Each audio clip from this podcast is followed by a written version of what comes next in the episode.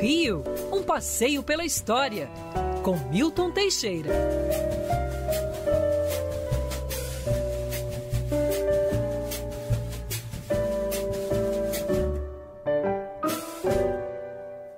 Professor Milton Teixeira já na ponta da linha com a gente. Já vou puxar para o assunto de hoje, professor. Primeiro te dar bom dia. Bom dia, Agatha, nossa pedra preciosa. Bom dia, Pinho. Bom dia, professor. E aí, professor, a gente já quer começar falando sobre o Palácio de Cristal, porque infelizmente, professor, o retrato dele de hoje com certeza é bem diferente das lembranças dos nossos ouvintes e da sua também. Ele está completamente abandonado, viu, professor? Mato alto, pedaço de madeira pelo jardim, está em obra desde o ano passado. A obra está embargada pelo IFAM, está parada. E aí, hoje, se você quiser visitar o Palácio de Cristal, esse é o cenário. Mas é um lugar histórico, né, professor? Com certeza, e ele é um marco importante da nossa história da arquitetura num ano que vamos ter um congresso de arquitetura.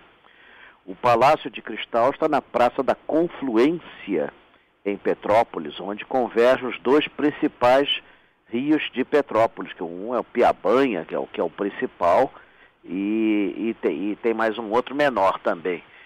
E o Palácio de Cristal, ele é interessante, foi projeto de um engenheiro franco-brasileiro, Eduardo Bonjean, mas ele foi todo levado para a França, o projeto, e fundido em Arras. Ele é todo em ferro e cristal belga. Foi montado aqui em 1884 e pertencia à Sociedade Hortícola e Agrícola de Petrópolis, cujo presidente era nada mais nada menos que Luiz Felipe Gastão d'Orléans, Conde de, que era um adepto aí da, da natureza. Que bilíngue, hein, professor? Oi? É. Ah, bom, isso não é nada, tem outras piores. Mas seja como for, ele também ele foi usado para tudo, não foi só para a exposição artícula. Ali foram dadas festas na época do Império, Princesa Isabel deu um monte de chás ali, inclusive tem fotos disso. E ali foram libertados os escravos de Petrópolis um mês antes de libertarem os escravos de todo o Brasil, em abril de 1888. Quando veio a República, aí veio a decadência. Aquilo foi tudo, foi até corpo de bombeiros. Foi transformado em corpo de bombeiros. Em 1938, ali foi feita uma exposição de arte e o Getúlio Vargas visitou e resolveu, a partir dessa exposição, fundar o Museu Imperial de Petrópolis, ou seja, o Palácio de Cristal foi a gênese do nosso Museu Imperial. Mas depois ele entrou em decadência, deram um baile de carnaval, deram um baile de carnaval, no dia seguinte não tinha um cristal inteiro. Aí botaram um vidro vagabundo, até que nos anos 90, no governo Fernando Henrique, Fernando Henrique mandou restaurar o palácio, inclusive mandando vir cristais belgas, eh, originais, foram colocados e foram realizadas ali exposições ótimas, muitas que eu frequentei, inclusive uma sobre Leonardo da Vinci, com as máquinas do Leonardo da Vinci, as máquinas, o tanque, o helicóptero, o avião. Foi uma coisa assim, olha, a nível internacional. É trágico saber que ele está abandonado, largado, como se fosse algo desprezível, um monumento que é uma marca registrada da evolução brasileira do século XIX, que foi importante para a história de Petrópolis e para a história do Brasil uma coisa assim que em qualquer lugar do mundo estaria muito bem cuidado. Você vai na Europa, você tem nos jardins palácios de cristal até maiores que o nosso aqui, e estão muito bem cuidados, preservados. E olha que lá tem neve, neve. Não, e é, e é o mínimo que a gente pode fazer pela nossa história, né, professor? Cuidar dela com algum carinho, principalmente depois do que aconteceu com o Museu Nacional, a gente de, devia redobrar a atenção com tudo histórico com que a gente tem hoje, e a né? Praça da Confluência, ali você tem a cruz, onde foi rezada a missa pela chegada dos imigrantes alemães em 1846 Ali são realizadas festas de cerveja, fui a muitas delas, delas e, e aquilo ali é, é, um lugar importante. Ao lado está a casa do Barão de Mauá, mais adiante a fábrica de cerveja Boêmia, que é aberta à visitação. Então não é um local assim, a ermo, né? Você tem vários pontos turísticos à volta. E é triste você saber que isso está nesse estado. Professor, mudando de assunto agora, partindo para a capital fluminense, hoje estávamos mais cedo lá acompanhando a movimentação na estação das barcas por conta da mudança ali de, de horário entre a passagem de uma embarcação e outra, Praça 15. Qual é a história de um dos pontos talvez mais belos do centro aqui do Rio de Janeiro, professor? Bom, eu vou ter que sintetizar, porque a história da Praça 15 é imensa. Tudo começa com um larguinho em frente à igreja, que depois será a Igreja do Carmo. É, é, era o Largo do Carmo, em 1605. Essa é a gênese da Praça 15 de Novembro. É um larguinho, era usado para fazer comércio. E é interessante, uma coisa que pouco carioca sabe, o mar ia até onde hoje é a Rua 1 de Março. Caramba! Inclusive, em 1620, uma baleia encalhou em frente ao convento do Carmo, que estava recém-construído.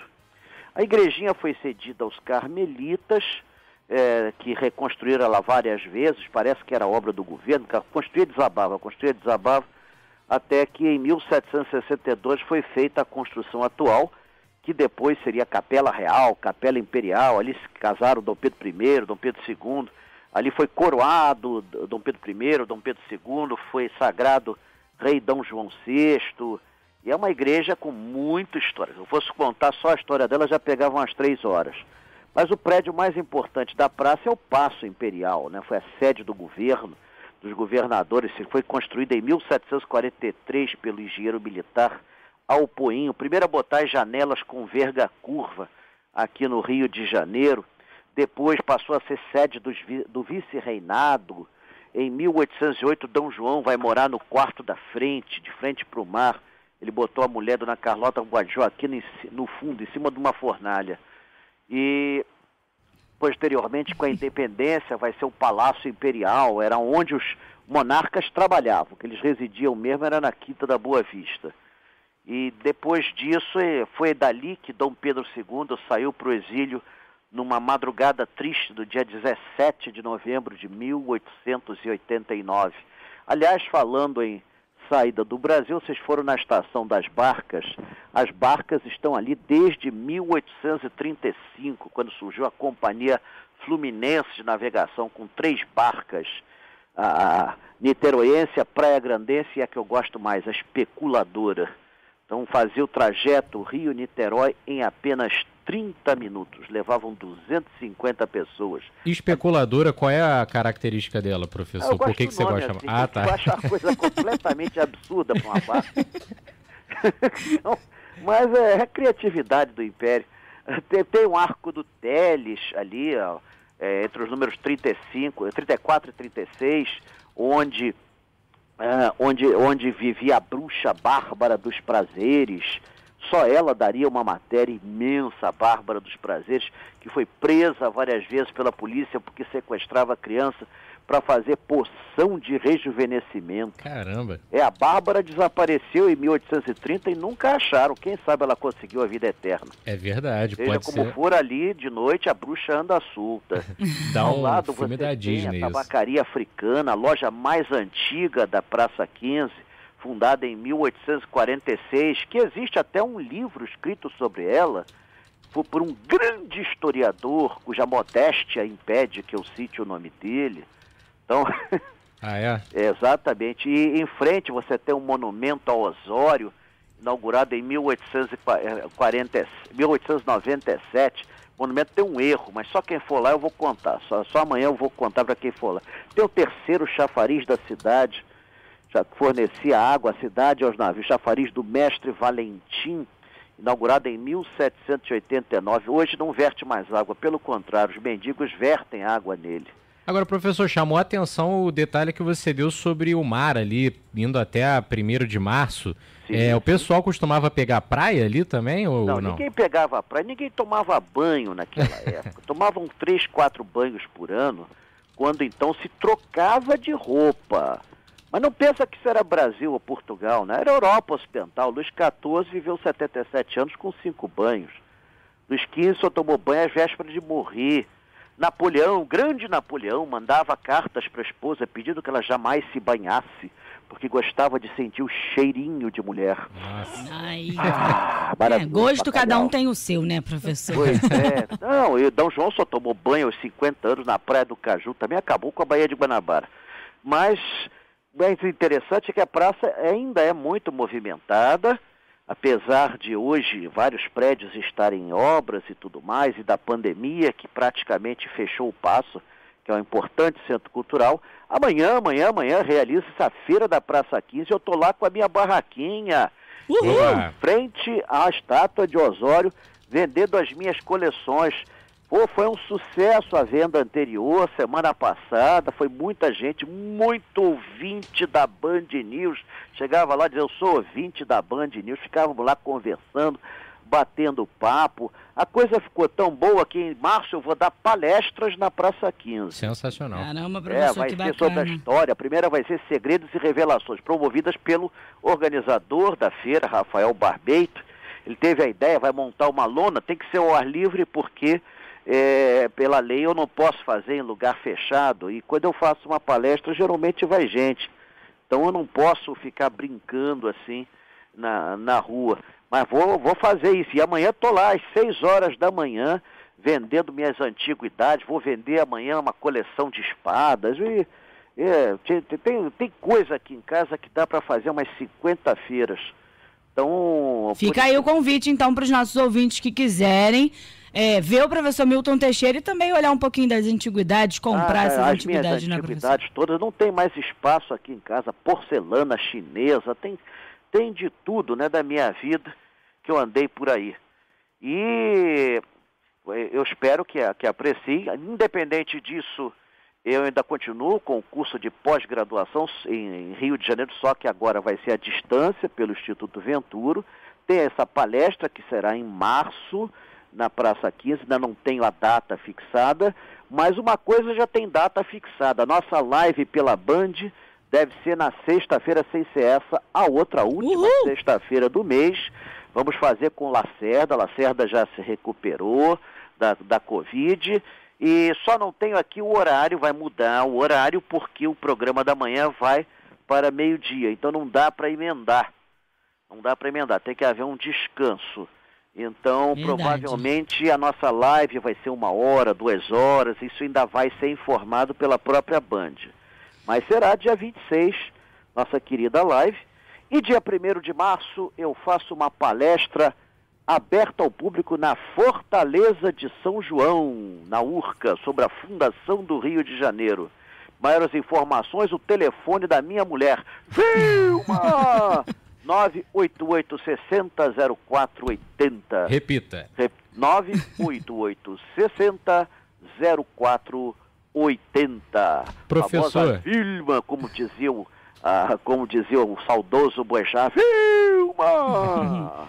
Parafraseando Fred Flintstone, né? É. O ah, professor, a gente já estava em ritmo de despedida, mas rapidinho, o ouvinte Marcos lembrou que quando a gente falava do Palácio do, de Cristal, acabamos não concluindo o raciocínio sobre o problema que a neve causa. Ele só ficou curioso, queria que o, que o senhor explicasse. Ah, sim, a neve faz quebrar todo o metal, né? ela, ela faz quebrar o ferro. as peças de ferro são atingidas pela neve e a neve faz quebrar. Nós não temos isso. Aqui nós temos outro tipo de vandalismo é, que quebra também, que é muito pior. Mas a neve é terrível. Então é difícil conservar na Europa esses monumentos e lá você vai, eles estão perfeitamente bem conservados. Está tudo lá mantido, preservado. É triste, viu? É triste. Aliás, da estátua de Osório, onde eu vou estar em frente amanhã, já roubaram a espada, roubaram a grade, roubaram as bombas, roubaram as placas, roubaram tudo. Só falta terminar de roubar a estátua. É, professor. Pouco. A realidade de muitas praças aqui no Rio, 90% das esculturas das praças do Rio já foram vandalizadas ou roubadas. O levantamento foi feito aí pelo SS Patrimônio e aí traz um pouquinho dessa é, realidade é, que você falou, não né? não consegue que alguém adote essa escultura. A restauração está orçada em 1 milhão e 800 mil. Caramba, é um troço assim imenso. Estou lá em frente a ela amanhã. Combinado. Professor Milton Teixeira que volta é, ao longo da programação em horários alternativos. Está também na, no nosso site, o bandnewsfmrio.com.br e aqui toda sexta-feira. Professor, um beijo para você, até com a próxima. E com a ágata, nossa pedra preciosa. Um abraço. Um beijo.